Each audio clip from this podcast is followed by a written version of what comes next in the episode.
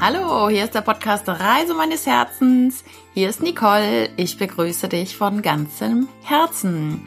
Und vor allem begrüße ich all die neuen Hörer, die vielleicht hier jetzt gerade zum ersten Mal zuhörst. Vielleicht hast du jetzt gerade erst reingeschaltet, das erste Mal in diesem Podcast und kennst mich noch gar nicht. Ähm, dann sage ich dir einfach noch mal ganz kurz, wer ich bin. Ich bin Nicole Hader, 48 Jahre alt, ähm, habe diesen Podcast in der Tat schon über drei Jahre und mache ihn einfach mehr oder weniger just for fun, ähm, sage ich auch ganz ehrlich, weil es mir einfach Freude macht, mein Wissen weiterzugeben.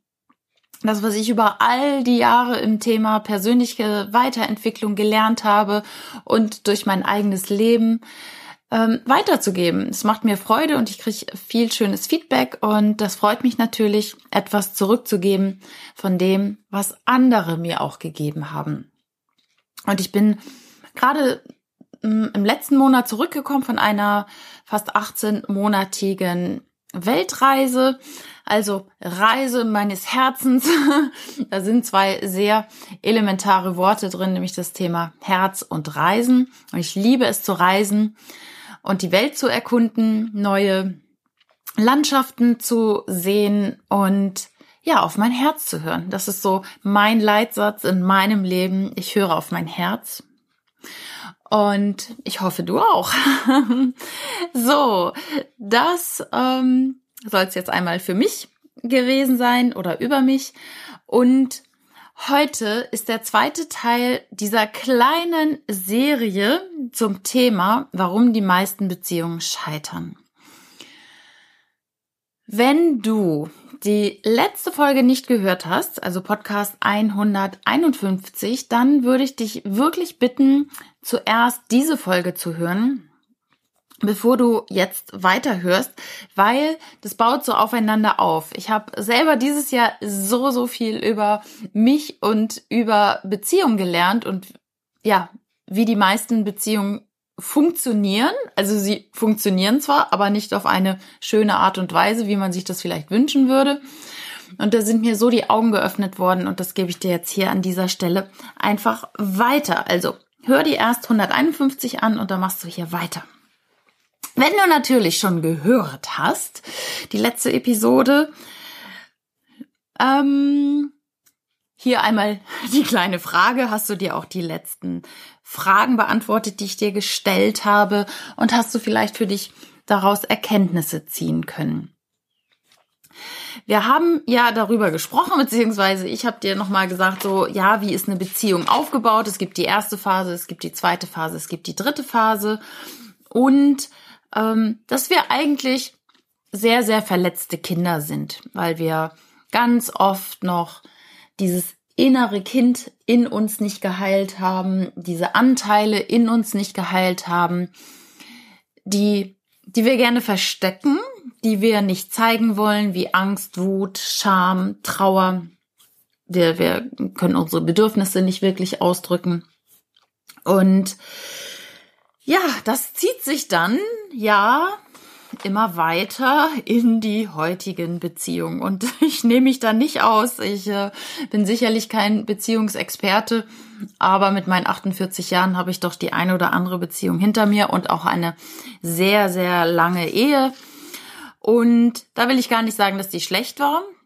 Ähm, aber ich habe halt erkannt, welche Muster ähm, mein ehemaliger Mann und ich gelebt haben. Und das war halt keine Beziehung letztendlich auf Augenhöhe. Und da dürfen wir alle hinkommen, dass wir ähm, ja auf Augenhöhe uns begegnen und uns verletzlich zeigen. Also das ist ähm, ganz, ganz wichtig. So, und jetzt komme ich dazu, ähm, was ich dir ähm, mitgeben möchte, was mein größter Eye-Opener war, wirklich, das war, wie die meisten Beziehungen funktionieren. Und ich habe mich da wiedergefunden. Und zwar ist es ganz oft so, dass wir äh, in dieser Paarbeziehung einmal einen kindlichen Anteil haben und einmal einen elterlichen Anteil. Und ja, wie, wie soll ich es beschreiben? Also es ist so, wir lernen das vielleicht auch von unseren Eltern und wir haben gewisse Bedürfnisse und fühlen uns manchmal nicht vollständig ähm, und können uns auch nicht richtig ausdrücken, was wir wirklich wollen. Und ganz oft wird dieses in den Beziehungen nachgespielt. Das heißt, der eine Partner übernimmt unbewusst, immer ganz wichtig, unbewusst, weil bewusst macht es, glaube ich, keiner, aber unbewusst, übernimmt einer der Partner, und es ist egal, ob Mann oder Frau, den elterlichen Part in der Beziehung. Das heißt, er ist der Geber, ne? In der, in der ersten Phase der Beziehung ist es dann so, er ist der Geber, er ist der Beschützer, er ist der Retter, er, er kümmert sich um den Partner und wie gesagt, egal ob Mann oder Frau, das äh, gilt für beide Geschlechter gleichermaßen. Also mal ist der Mann der elterliche Part und manchmal ist es das äh, ist es die Frau und umgekehrt. Und auf der kindlichen Seite ist es so, ähm, dass dieser Mensch so ja der gute Junge ist, das gute Mädchen, äh, es, äh, die Frau oder der Mann ist sehr folgsam, ne? Ähm, der Partner möchte es allen recht machen, ne? Nicht nur vielleicht allen, sondern gerade diesem Partner. Und ähm, äh, ja, es ist so, es ist ein Ungleichgewicht da. Ne? Der eine ist immer der Beschützer, der Retter, der gibt und so praktisch alles reinwirft in die Beziehung. Und der andere ist der, der ja folgt einfach und ähm, mit sich machen lässt ähm, und eher ganz oft Ja sagt und fast nie Nein und immer das folgsam macht, was der elterliche Part in Anführungsstrichen machen möchte oder vorschlägt. Ähm, ja, er oder sie ist halt einfach der gute Junge, das gute Mädchen, so brav, folgsam, ne? Immer lieb, ähm, höflich. Und das funktioniert auch ganz gut. Also es ist ja auch ganz oft, dann freut man sich, dass da so ein Beschützer ist und so ein Retter. Also das war jetzt bei mir so, dass ich immer in, in wirklich, ich würde jetzt mal sagen, fast allen Beziehungen wirklich immer den kindlichen Part übernommen habe und froh war, wenn da der Retter war, wenn da ein Mensch war, der sich um mich gekümmert hat, der ähm, ja, mir vielleicht auch mal aus der Patsche geholfen hat, so wie jetzt äh, mit so einer fünf Tage Begegnung mit einem Mann in Thailand, wo ich auf einmal am Flughafen stand und keine keine Kreditkarte funktionierte irgendwie. Ich war richtig aufgebracht, ich war da und kriegte kein Geld, habe dann noch mein letztes Bargeld gerade so war ich am zusammenkratzen 70 Dollar irgendwie und wollte das tauschen. Und dann sah ich diesen Mann, der auch gerade angeflogen kam nach Bangkok. Und er stand da und war so mein Retter. hat mir natürlich aus dieser Patsche geholfen, hat mir Geld gegeben, wollte es nachher auch alles gar nicht wieder haben. Und ne, hat mir seine Kreditkarten immer rübergeschmissen, hat alles bezahlt und war so dieser Retter, der Geber. Und der hat sich natürlich sehr gut gefühlt in dieser Rolle. Ähm, nur ich habe gemerkt, ich fühle mich nicht wohl in der Rolle. Da stimmt irgendwas nicht. Ich wusste, da, das ist gerade nicht ausgeglichen.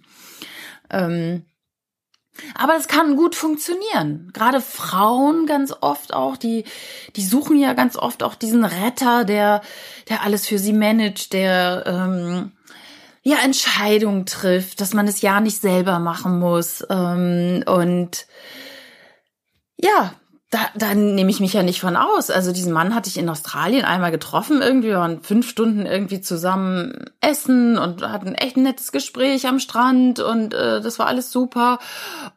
Und ich dann in meiner kindlichen, in meinem kindlichen Part so, ah, vielleicht ist es ja er, vielleicht könnte das ja sein. Dann ziehe ich nach Australien, ist ja gut, dann weiß ich, was ich mache, dann habe ich schon mal wieder so eine Richtung. Ne? Ich habe da schon am Anfang viel zu viel reininterpretiert. Äh, und da war noch gar nicht so äh, und habe ihn als schon, obwohl ich ihn gar nicht so kannte, irgendwie so ein bisschen als Retter dahingestellt oder als Beschützer oder als Richtungsgeber. wo, wo, wo mir das alles so klar wurde nachher, wo ich gedacht habe, oh mein Gott, Nicole, was machst du denn hier? Und innerhalb dieser fünf Tage eskalierte das ja dann auch, weil ich gemerkt habe, nee, nee, komm, hier stimmt irgendwas nicht.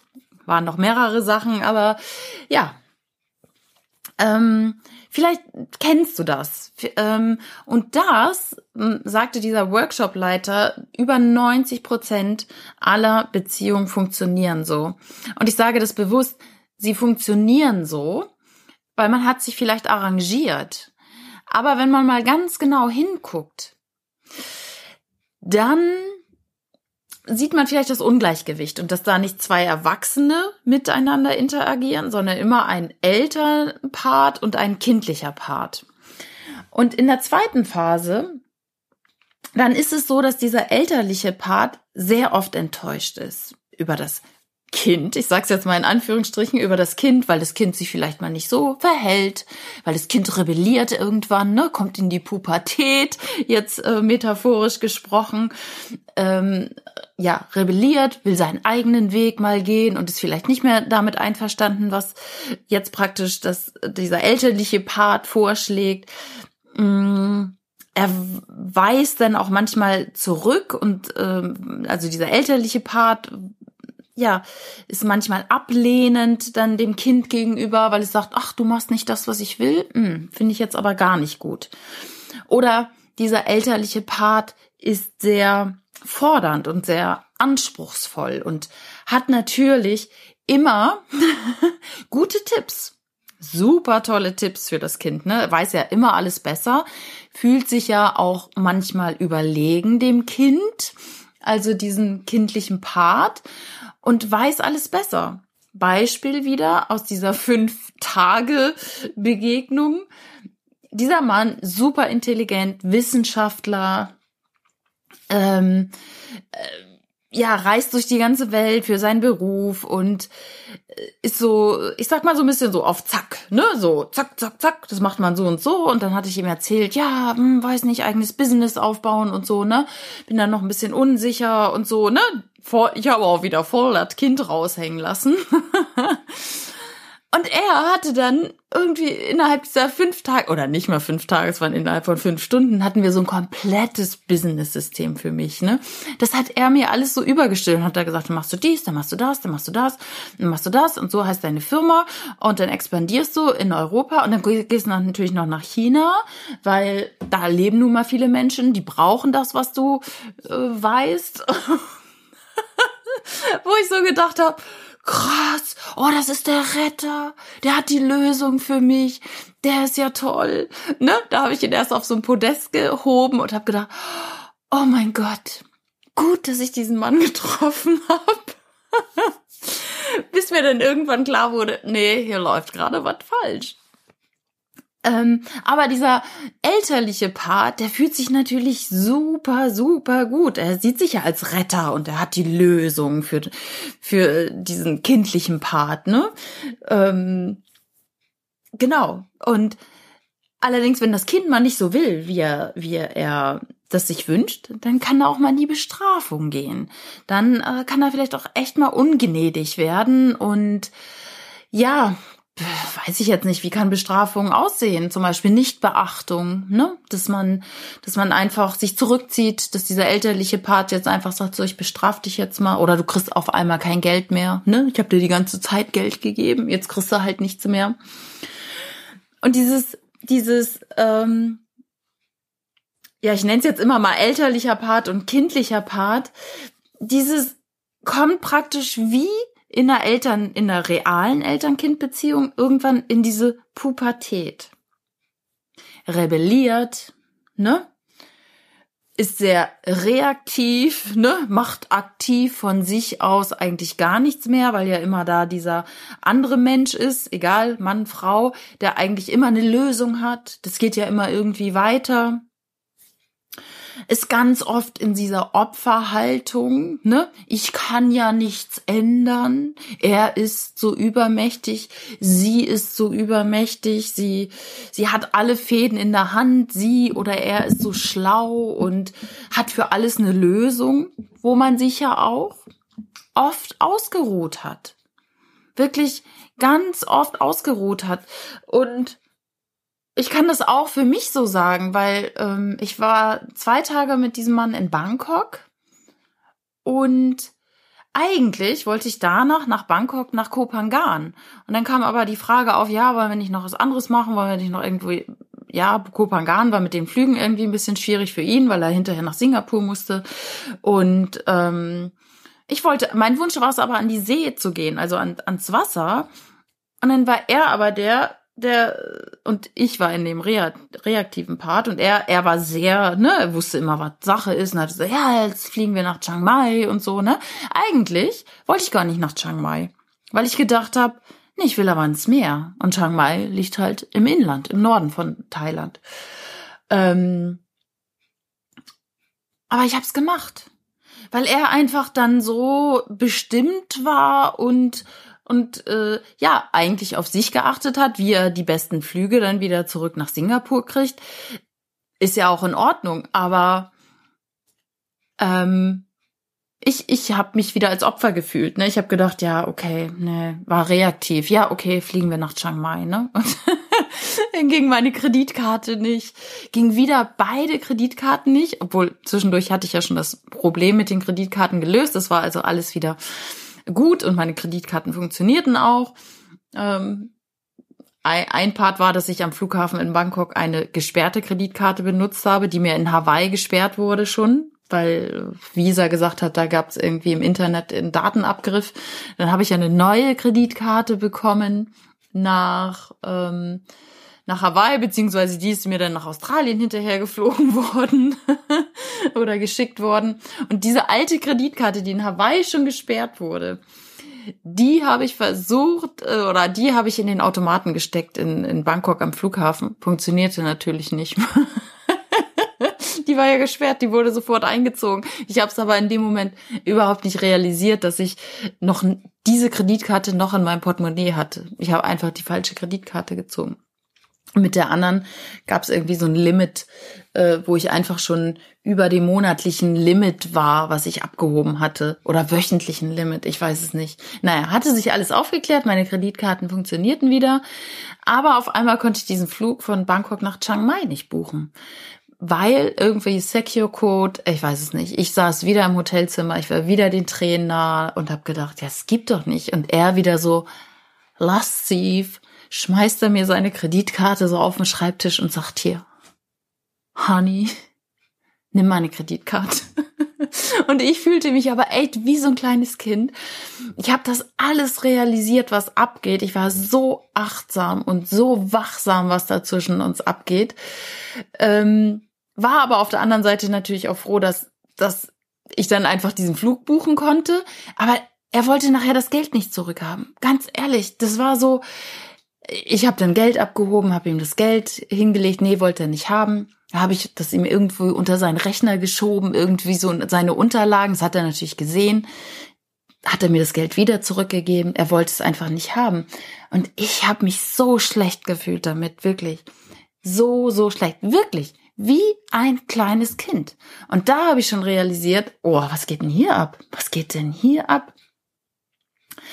Ja, und ähm, das war so mein kindliches Verhalten und ähm, vielleicht verstehst du das, vielleicht kannst du es nachvollziehen und ich würde mich auch echt, echt freuen, wenn du mir ein Feedback dazu gibst, ähm, in welcher Phase du dich vielleicht mal befindest. Es kann auch sich immer mal ändern. Also ich habe das ja schon erlebt, auch in meiner langjährigen Beziehung mit meinem ehemaligen Mann. Da gab's Phasen, da haben wir gewechselt. Da war der eine eher der, der Elternpart und der andere das Kind. Aber grundsätzlich war ich immer eher in der kindlichen Phase. Und irgendwann werden Kinder auch mal rücksichtslos. Die rebellieren, die sagen, es gefällt mir hier jetzt alles nicht, ich mache jetzt mein eigenes Ding. Und der häufigste Grund, also wenn sich diese Paare trennen, und es kommt ganz oft dazu, wie ja bei mir auch, bin ich immer gegangen. Ich habe mich immer getrennt. Weil dieser kindliche Part, der kommt so in die Pubertät und verlässt, sag ich mal, sinnbildlich gesprochen wieder irgendwann das Haus. Und der elterliche Part, der hält aber fest. Der hat noch so diesen Beschützerinstinkt und sagt, nee, das geht nicht. Also wie bei Eltern. Eltern sind ja immer ihr ganzes Leben lang mit dem Herzen bei den Kindern und mit den Gedanken und wollen immer Sicherheit und wissen ja eigentlich auch immer alles besser. Kenne ich jetzt auch. Mein Vater ist absolut nicht einverstanden mit meinem Lebensstil. Die wollen immer nur Sicherheit. Ich glaube, Eltern wollen nicht, dass, dass das Kind wirklich glücklich ist, sondern die wollen in erster Linie Sicherheit. Und ich lebe da natürlich gerade ein Leben, ähm, ja, was mir entspricht, was ich super toll finde, aber in seinem Weltbild, in seinem Verständnis geht es natürlich gar nicht, ne? Erst so lange durch die Welt reisen, Job aufgeben, Wohnung aufgeben und dann nach Hause kommen und immer noch nicht arbeiten. Das geht in seiner Welt natürlich nicht. Aber das ist auch genau das, was in der Beziehung passiert. Also dieser elterliche Part sagt, ich weiß doch, was für dich gut ist und ich will nicht getrennt sein von dir, weil ich bin für dich, mein Kind, in Anführungsstrichen, immer da. Aber das Kind sagt irgendwann, nee, nee, halt stopp, hier muss ich raus. Das wird mir zu eng. Da, da will mir einer was überstülpen, was ich überhaupt nicht will. Da, da sind zu viele Ansprüche. Da, da muss ich mich so verhalten wie mein Partner. Das will ich nicht mehr. Und genau das habe ich gemacht. Über Jahre. Äh, also über alle Beziehungen. Ich bin immer gegangen. Ich bin irgendwann ausgebrochen, weil es mir zu eng wurde. Und weil es nicht auf Augenhöhe war. Und ja, also dieser elterliche Part in der Beziehung ist so, ne, der Retter, der Helfer und das, dieser kindliche Part ist immer so, ja, er braucht Hilfe. Ne? Er findet das toll, wenn sich einer kümmert und ähm, so wie der Retter da ist, ne, wie wie dieser Mann, so der mir dann so seine Kreditkarte dahin schmiss oder so nett rüberreichte, so ähm, war in dem Moment ja der Retter, aber ich habe gemerkt, so nee, halt stopp, das will ich nicht, das, das geht gar nicht. Da, da begebe ich mich gerade in irgendeine Abhängigkeit, in etwas, was ich nicht will, was ich aus der Vergangenheit kannte. Aber ich habe es halt nicht so benennen können, so wie ich dir das jetzt beschrieben habe, weil das habe ich dann ja erst in Thailand in diesem Relationship Workshop äh, gelernt. Und was ist jetzt die Lösung? Fragst du dich vielleicht, weil es muss ja eine Lösung geben. ähm, ganz, ganz wichtig ist, dass man das erstmal realisiert. Man muss sich nicht sofort trennen, aber dass man schon mal sehr, sehr achtsam ist für das, was da gerade geht. Und wie kann man diese Rollen, die wir ja spielen, das habe ich im letzten Podcast gesagt, ne, dass wir durch unsere Verletzlichkeiten, die wir nicht zeigen, einfach Rollen übernommen haben. Wir sind einfach drin in solchen Mustern, in, ja, wir haben so einen Schutzpanzer um uns rum, ähm, wir zeigen uns nicht wahrhaftig. Und wichtig ist dabei, dass du realisierst, dass das nicht der Weg ist, wie Liebe gelebt wird, die du ja erwartest, die du willst, auf die du dich freust. So funktioniert es leider nicht. Das ist nicht gesund für eine Liebe und für deine Authentizität. Also erstmals das Realisieren. Vielleicht ist dir das eine oder andere jetzt schon bekannt vorgekommen in der mehr oder weniger hohen Ausprägung. Ne? Manchmal sind es nur kleine Parts. Wie gesagt, manchmal verändern sich auch diese Rollen innerhalb der Partnerschaft, gerade wenn man lange zusammen ist. Wichtig ist nur zu realisieren. Man muss sich nicht sofort trennen. Aber was man machen muss, ist darüber reden. Darüber reden. Und ich gebe dir gleich auch noch mal so ein paar Denkanstöße mit die kreative Lösung ist für den elterlichen Part, also für den Retter, für diesen Rescuer, für den Retter, für den Helfer ist, ähm, setz dich mit dir selber auseinander. Lerne dich selber kennen. Warum machst du das? Warum willst du andere retten? Warum weißt du für andere alles besser? Warum glaubst du immer die Lösung für den anderen zu haben? Wovor willst du dich schützen? Und das Thema Loslassen ist für den Retter, für diesen elterlichen Part so, so wichtig. Lass los. Du kannst nicht alles kontrollieren. Vertraue, dass der andere das auch alleine schafft. er braucht keinen Retter, also dein Partner braucht keinen Retter oder keine Retterin. Ähm, ich habe gerade letztens mit einer Freundin gesprochen und da ist es genau so, dass sie eher der elterliche Part ist. Ne? Und wie gesagt, das ist nicht so, dass der Mann automatisch das ist. War früher vielleicht häufiger der Fall, ne? aufgrund des Rollenverständnisses. Mann hat das Geld nach Hause gebracht, Frau war eher Hausfrau. Ne? Der Mann wusste, was Sache ist. Aber aus den Zeiten sind wir ja Gott sei Dank auch schon lange raus. Ähm, Genau, lern dich selber kennen.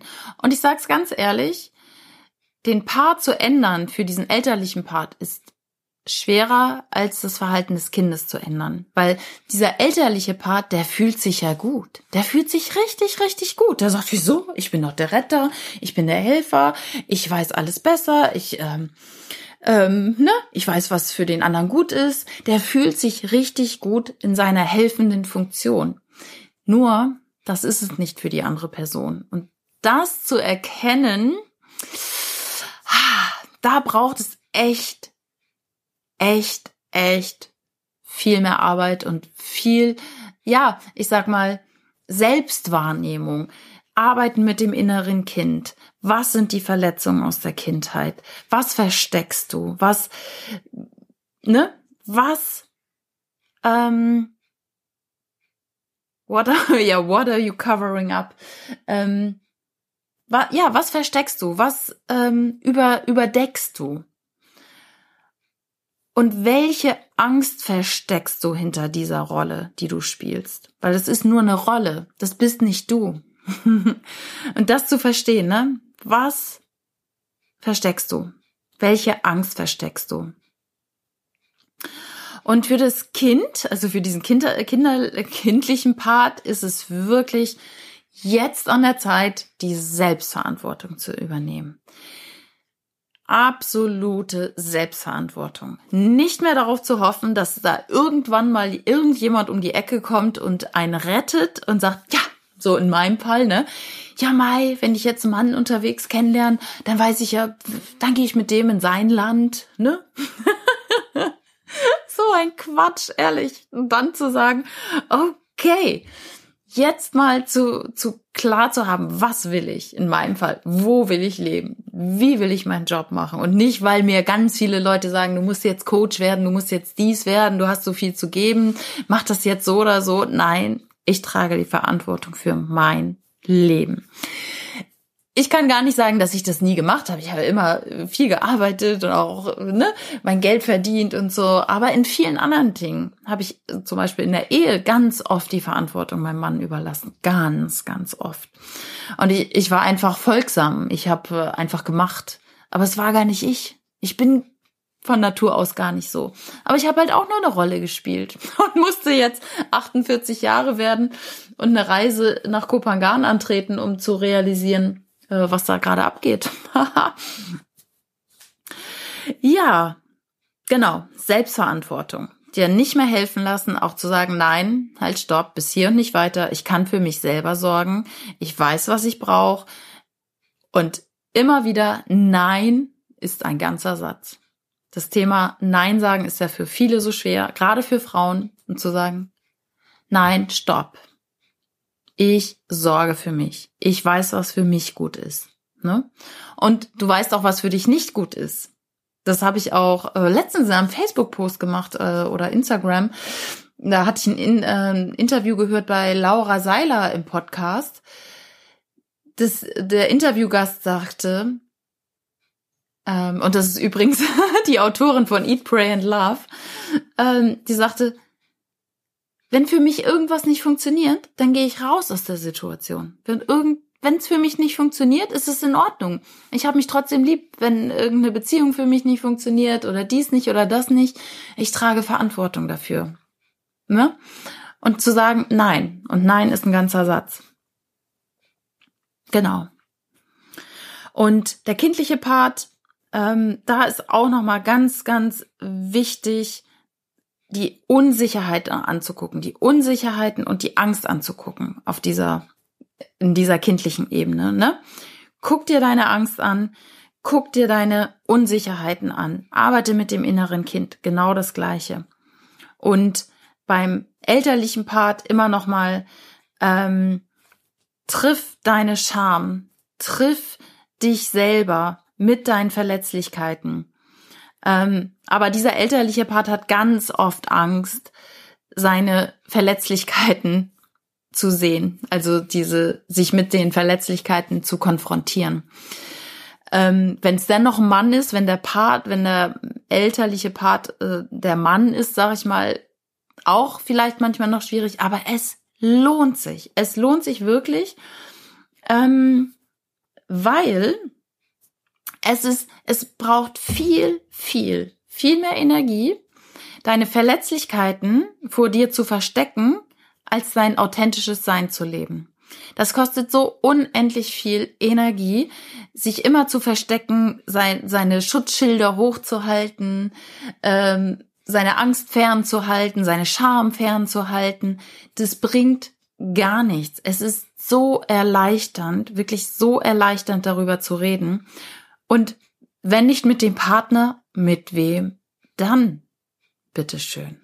Wenn du es nicht schaffst, mit deinem Partner über deine Verletzlichkeiten zu reden, über das, was dich tief im Inneren bewegt, und wenn es 20, 30, 40, 50 Jahre her ist, ja, mit wem bitteschön dann?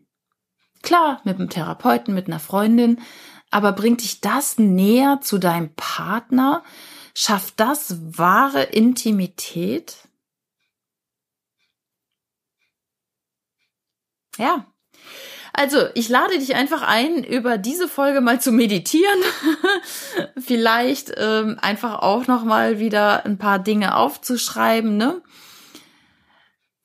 Ähm, ist das wirklich der Weg, wie du Liebe kriegen willst, indem du den Retter suchst? Oder ist es wirklich der Weg, Liebe zu kriegen, indem du immer die Lösung für den anderen parat hast und immer dem anderen vor der Selbstverantwortung schützt? fällt mir gerade auch noch ein, guter, guter Punkt ist sicherlich für diesen elterlichen Part, Fragen zu stellen, anstatt jemanden ein fertiges Business-Konzept äh, überzustülpen, wie, wie dieser Mann, ähm, zu sagen, zu Fragen zu stellen, ne? Was willst du? Was ist deine größte Leidenschaft? Wo siehst du dich? Was sind deine Stärken? Was sind deine größten Ängste? Wo schämst du dich? Ne? Aber ja, es bedarf halt echt Achtsamkeit dafür. Ähm, eine Frage gebe ich dir auch gerne noch mit zum Schluss. Was sind, schreib dir gerne mit, was sind deine größten Ängste, sehr, sehr dicht mit einem Partner verbunden zu sein? Also, was sind deine größten Ängste, wirklich sehr intim mit deinem Partner verbunden zu sein? und dich zu zeigen, so wie du bist, mit all deinen Verletzlichkeiten, mit all deiner Angst, mit all deiner Scham, mit was weiß ich, ne? Was sind deine größten Ängste und ähm, wie kannst du diese Ängste vielleicht lösen? Wie kannst du dich deinem Partner gegenüber ja verletzlich zeigen? Einfach mal ein offenes Gespräch suchen. Ähm, einfach mal eine Redezeit einplanen, einmal in der Woche. Jeder redet eine Viertelstunde, ohne, ohne dass der andere antworten darf. Also das heißt, man wechselt, ne? Eine Viertelstunde redet nur der eine und sagt, was ihm gerade beschäftigt. Und der andere hört nur zu, reagiert auch nicht mit äh, Augenrollen oder sonst was, sondern hört ganz achtsam einfach nur zu. Nach einer Viertelstunde werden die Rollen getauscht und der andere redet einfach nur, was ihn gerade beschäftigt, was ihn verletzt hat, was was in seinem Herzen vorgeht. Und ja, nach dieser halben Stunde kann man sich natürlich austauschen und auch nochmal ein Feedback geben. Aber darum geht's gar nicht um Feedback geben, sondern wichtig ist, dass man sich einfach mal eine Viertelstunde so zeigen kann, wie man will, ohne dass man kritisiert wird, ohne dass man Angst haben muss, der andere rollt mit den Augen, der andere gibt gleich seinen Kommentar dazu oder hat gleich eine Lösung für ein Problem. Sind ja Männer auch sehr gerne schnell dabei, ne? ah, du hast ein Problem, hier ist die Lösung. Wollen wir Frauen aber manchmal gar nicht, wir wollen ja nur reden, ne? ja, genau.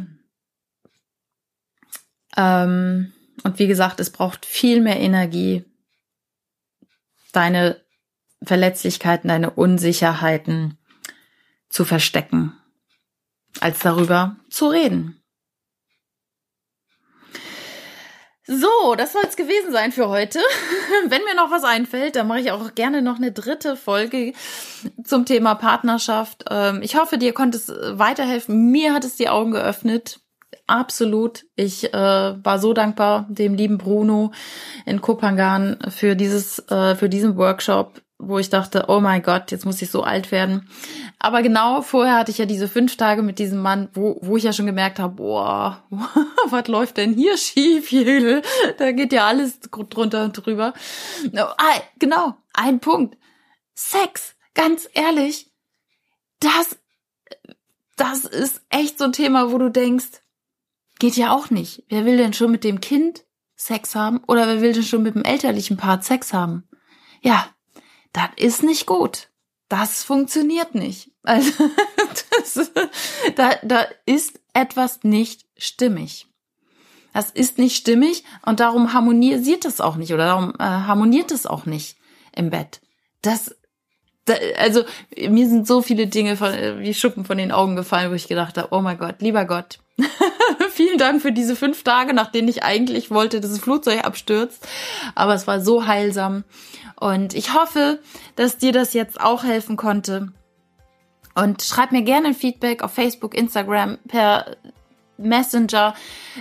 Mich würde es so sehr interessieren, ob du irgendwas mitnehmen konntest, ob du so ein Aha-Erlebnis hattest, weil wie gesagt, ich hatte jetzt es einigen Freundinnen auch erzählt und anderen Menschen, die gesagt haben, oh mein Gott, danke, danke, danke, ähm, dass du mir das erzählst, weil das ist bei mir genau das gleiche Thema. Und ja, wie gesagt, nimm die Fragen wieder mit in dein Herz, äh, reflektiere dein Beziehungsleben und ich freue mich auf die nächste Folge und ich freue mich sehr auf dich. Deine Nicole.